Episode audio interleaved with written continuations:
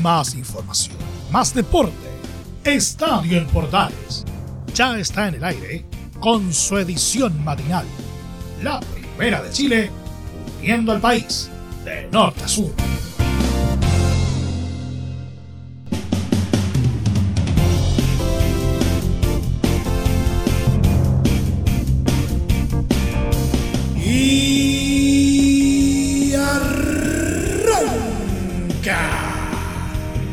Señoras y señores, ¿cómo les va? Muy buenos días, bienvenidos una vez más, bienvenidos al show día viernes. Llegamos al término de otra semana y ya estamos eh, listos para iniciar como corresponde lo que es el modo Tokio 2020. Sí, aunque no nos, no nos percatamos mayormente debido a todos los efectos de la pandemia, finalmente los tan postergados Juegos Olímpicos de Tokio 2020 se llevan a cabo a contar del día de hoy de manera oficial. Seguramente usted debe haber visto un poquito más temprano la ceremonia inaugurada, pero eso lo vamos a dejar un poquito más para la edición central. Pero sí hay algunas cositas que tienen que ver eh, con Tokio 2020, que tienen que ver con chilenos, se las vamos a estar contando. Pero también tenemos algunas novedades en modo fútbol, especialmente con lo que pasó en Primera B, un par de partidos, la jornada de Copa Libertadores como de Copa Sudamericana y también eh, un par de notitas que tienen que ver con los chilenos en el extranjero. Todo esto y más, como siempre, en 30 minutos comienza Estadio Portales.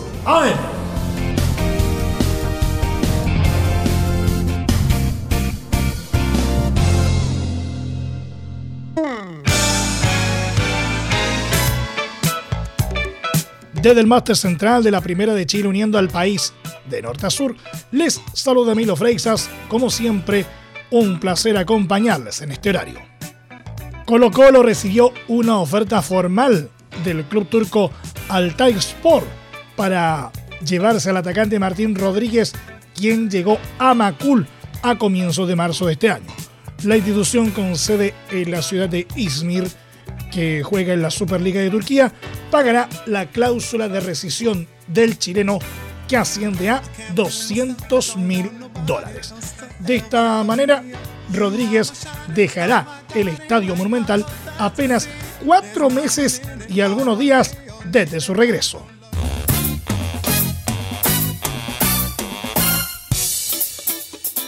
La salida del defensor venezolano de Universidad de Chile, Luis del Pino Mago, a Newell's Old Boys se trabó debido a aspectos económicos. No obstante, voluntad de ambos elencos permite que las negociaciones se mantengan. La oferta llegada desde Rosario contempla un préstamo por un año y medio, tras lo cual el equipo argentino podrá ejercer una opción de compra.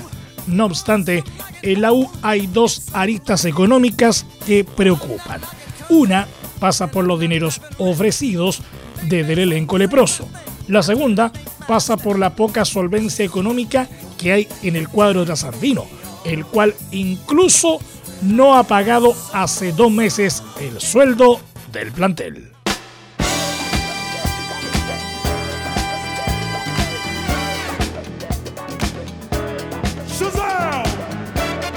El fútbol chileno se mantiene expectante ante la inminente vuelta de la gente a los estadios.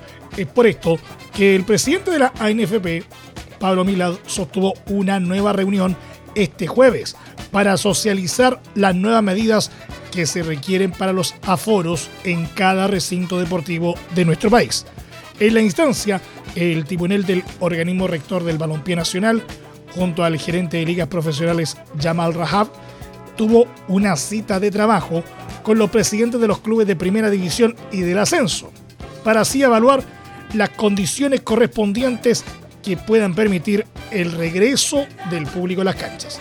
Al respecto, fue el propio Milad el que declaró sobre la reunión que hemos tenido una muy buena disposición del Ministerio del Deporte y esto es un gran avance para la gente que podrá asistir a los estadios. Es un proceso de paso a paso, va de la mano con los avances sanitarios también en nuestro país para que así los estadios vuelvan a estar repletos de gente, añadió. Hay que recordar que el MINDEP aprobó este jueves un mayor aforo para los recintos deportivos, con un 12,5% en fase 3 y del 25% en fase 4.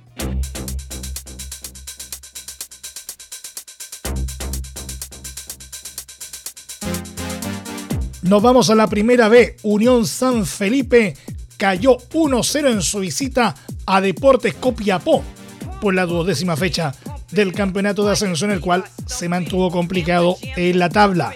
El cuadro nortino celebró en virtud del gol que marcó Fabián Núñez a los 13 minutos y que además dejó al León de Atacama en el segundo puesto del certamen de primera vez.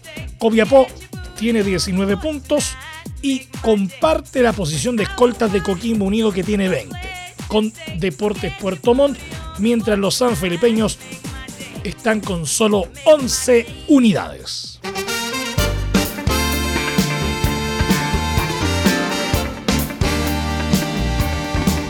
San Luis de Quillota cortó una extensa y negativa racha este jueves al conseguir su primer triunfo en la primera B con un exigido 1-0 sobre Universidad de Concepción en la duodécima fecha del campeonato.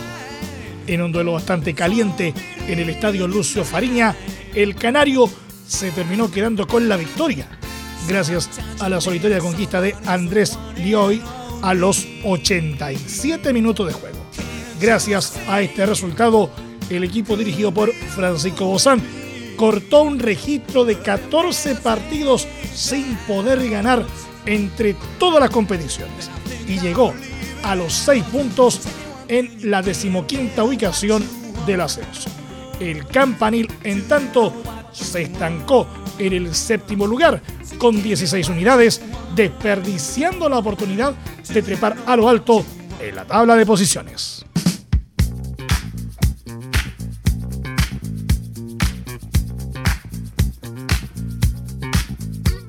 Tabla de posiciones cumplía entonces la fecha número 12 del ascenso chileno. Puntero exclusivo Coquimbo Unido con 20 puntos. Segundo, Deportes Copiapó, Deportes Puerto Montt y Deportes Santa Cruz. Todos con 19 puntos cada uno. Quinto lugar para Deportes Temuco, Rangers de Talca y Universidad de Concepción. Todos con 16 puntos cada uno Octavo, Cobreloa con 15. Noveno, Santiago Morning y San Marco de Arica 14 puntos. Un décimo, Magallanes con 13. Duodécimo, Deportes Iquique, Unión San Felipe, ambos con 11 unidades. Décimo cuarto, Barnechea con 9. Décimo quinto, San Luis de Quillota con 6. Y décimo sexto, colista del torneo por ahora, Fernández Vial con tres unidades.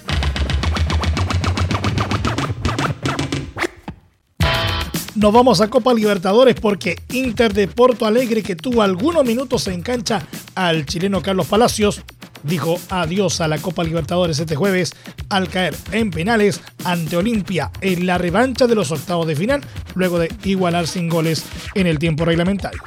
Presionados por el global de 2 a 2 que se dio en el encuentro de ida, el Colorado tuvo el control del partido, viéndose frustradas sus opciones de ponerse en ventaja con un gol anulado a Tyson al minuto 28 por posición fuera de juego.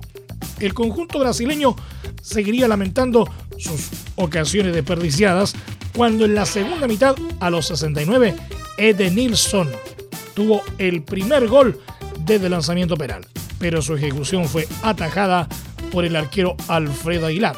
La actuación de Palacios se dio desde los 83 minutos en reemplazo de Yuri Alberto, pero poco pudo hacer ante el férreo planteamiento defensivo de la escuadra de la O, que obligó a llevar la definición a penales.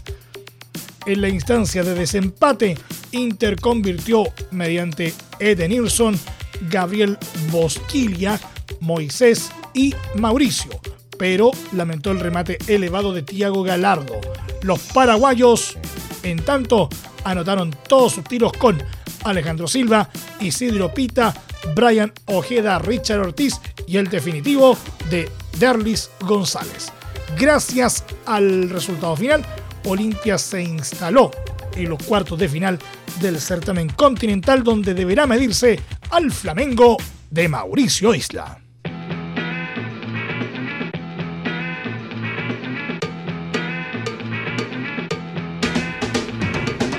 Independiente de Argentina, equipo que dirige el ex entrenador de Universidad Católica Julio César Falcioni, igualó 1 a 1 ante Santos y se despidió en octavo de la Copa Sudamericana debido a la derrota por 1-0 sufrida en Brasil.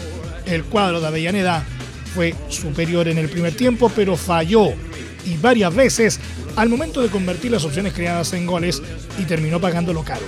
De hecho, el equipo paulista logró ponerse en ventaja por medio de Cayo Jorge a los 38 minutos tras una contra fulminante. A los 62, el ex defensor de Colo Colo, Juan Manuel Insaurralde, fue expulsado a instancias del VAR y complicó más al equipo El empate de Luca González a los 68 no sirvió de mucho, pues a Independiente le faltaron dos goles para poder clasificar. Santos enfrentará en cuartos de final a Libertad de Paraguay, equipo que tiene en sus filas al volante chileno Marcelo Díaz.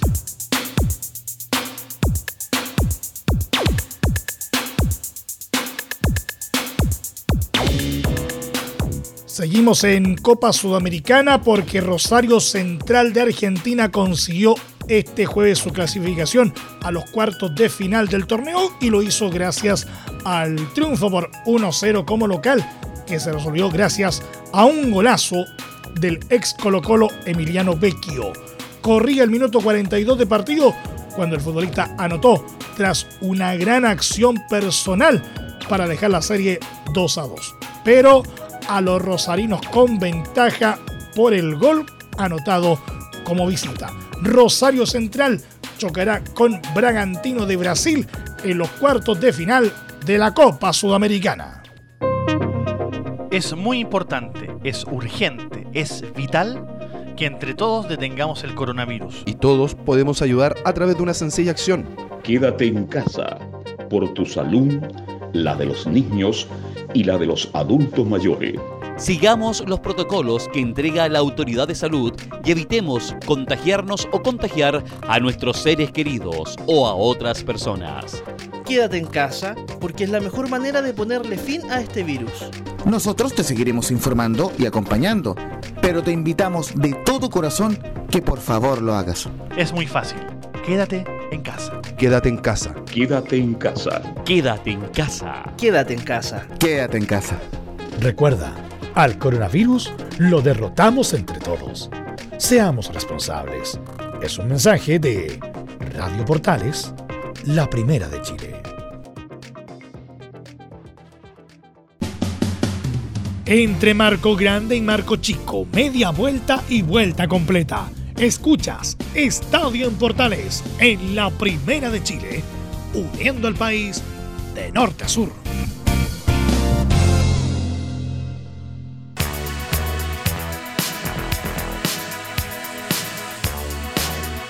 Peñarol pese a perder 1-0 ante Nacional en el Estadio Campeón del Siglo.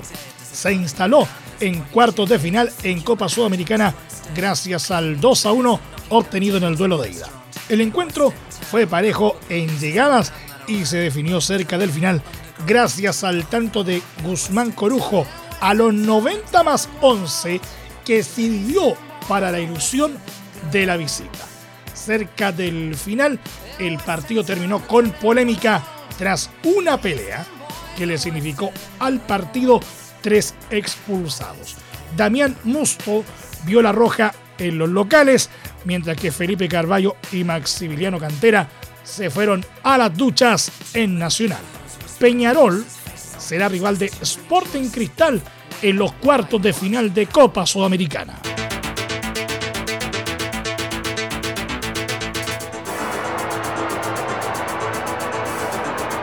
Démosle una vuelta a los chilenos en el exterior. El futuro de Arturo Vidal parece estar cada vez más lejos de Inter de Milán.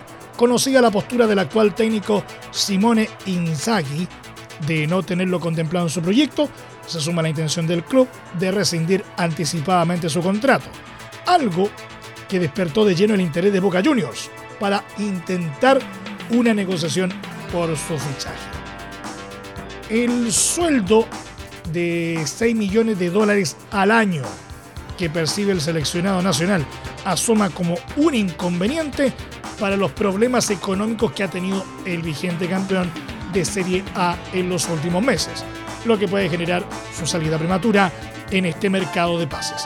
Ante esta situación es que el elenco Ceneice eh, buscaría a través de su vicepresidente Juan Román Riquelme hacer un viaje a Milán para tratar de convencer a Inter y al propio Vidal de sumarlo a sus filas, ofreciendo un salario más bajo del que ostenta en Italia y siempre y cuando se negocie en condición de libre. Igualmente, el bicampeón de América, con la roja, no tiene contemplado dejar al conjunto Nerazzurro, pese a perder terreno en el cierre de la pasada temporada, teniendo la idea de poder demostrar que puede ser una pieza en el plantel. Es por esto que puede haber novedades respecto al futuro que le depare al ex Barcelona y Bayern Múnich, entre otros, con los planes que tienen en Inter y un eventual regreso a Sudamérica.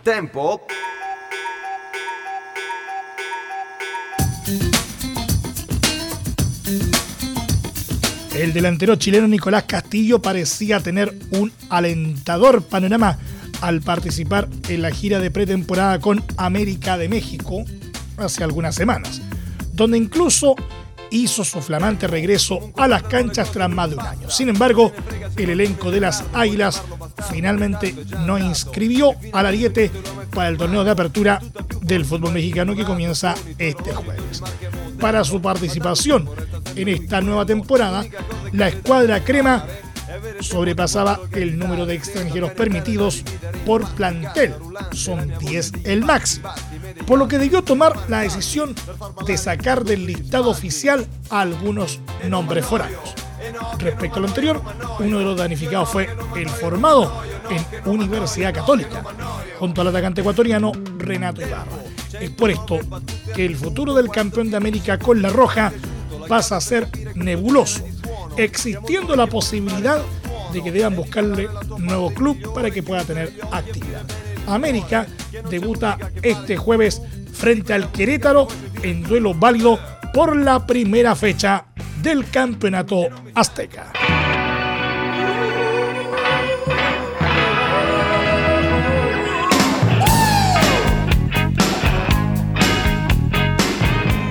Y nos vamos al polideportivo que a partir de hoy entra en modo Tokio 2020.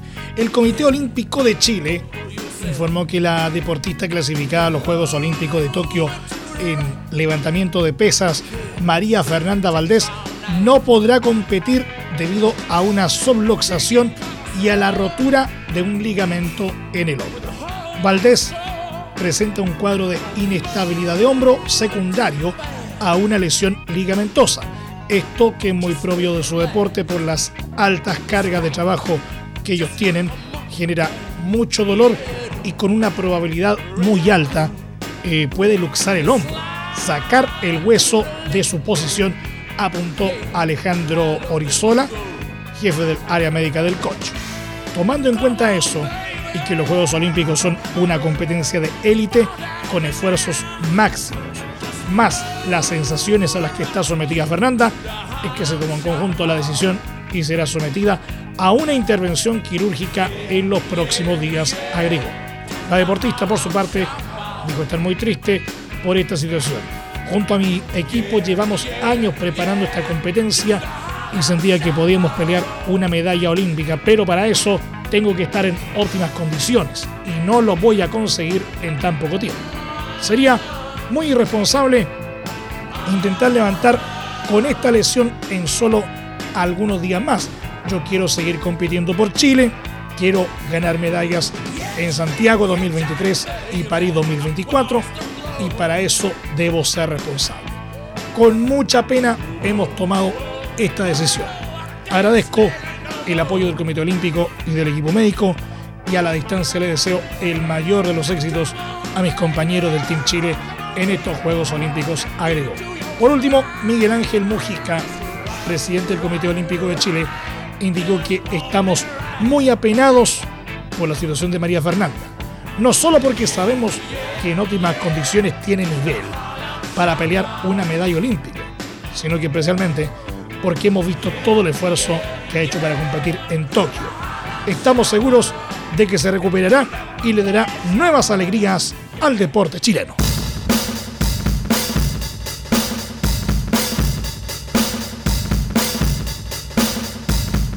El tenista chileno Tomás Barrios, número 195 de la ATP, conoció este miércoles a su rival en la primera ronda de los Juegos Olímpicos de Tokio 2020. El deportista nacional que logró clasificar a la cita de los anillos gracias a su segundo lugar en los Juegos Panamericanos de Lima, se estrenará con el francés Jeremy Chardy, número 68 del ranking en el torneo. En caso de avanzar, Barrios enfrentará al vencedor del choque entre el ruso Aslan Karatsev, número 24, y el estadounidense Tommy Paul, número 54 con el serbio Novak Djokovic, número uno del mundo, no se toparía hasta unas eventuales semifinales. Nole, en tanto, debutará ante el boliviano Hugo de León, número 139. La competencia arrancará el próximo sábado 24 de julio y la programación se conocerá un día antes.